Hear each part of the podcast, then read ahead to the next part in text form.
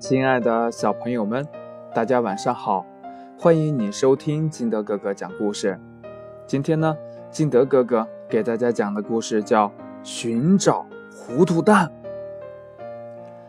森林小学里有一只很大很大的失物招领箱，箱子里塞满了学生们丢失的东西，有单只的手套，有围巾，有手帕，还有卷笔刀。有橡皮，还有三顶帽子。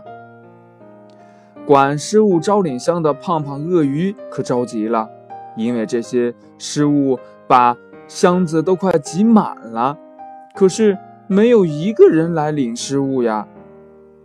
真是一些糊涂蛋，自己掉了东西都不知道。胖胖鳄鱼非常生气。有一天呢，他贴出一张布告，上面写着。请大家在三天内把丢失的东西都领回去。要是过期不领，我就请汪汪狗来。汪汪狗能闻出这些东西的主人是谁，到时候我会把这些人的照片登在《森林报》的“糊涂蛋”这个专栏里。大伙儿一看，可着急了呀，都来失物招领箱前寻找自己丢失的东西。小松鼠领回了一只手套，小公鸡领回了卷笔刀，黑黑熊领回了丢掉的围巾，双胞胎小刺猬尖尖和刺刺领走了两顶一模一样的花帽子。最后，失物招领箱里只剩下一顶帽子了。胖胖鳄鱼把汪汪狗请来了，汪汪狗挺得意的，它要用自己。最灵敏的鼻子嗅出这个糊涂蛋是谁来。汪汪狗抱住这顶红色的帽子，左闻闻，右闻闻，大家都很紧张地瞧着汪汪狗，不知道他找出来这个糊涂蛋是谁呀？很害怕是自己呀。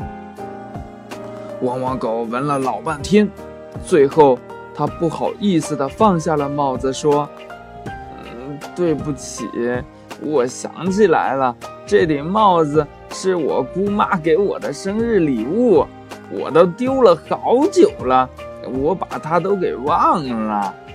大家轰然大笑起来，说：“汪汪狗的鼻子真灵，它闻出自己是个糊涂蛋来。”汪汪狗难为情地说：“嗯，是呀，这帽子上留着。”是我的气味儿，我真是个糊涂蛋呀！哈 哈故事讲完了，亲爱的小朋友们，你有没有丢过什么东西找不见的？你有没有捡过、捡到过别人丢的东西呢？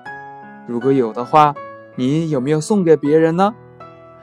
快把你想到的通过微信幺八六幺三七二九三六二告诉金德哥哥吧。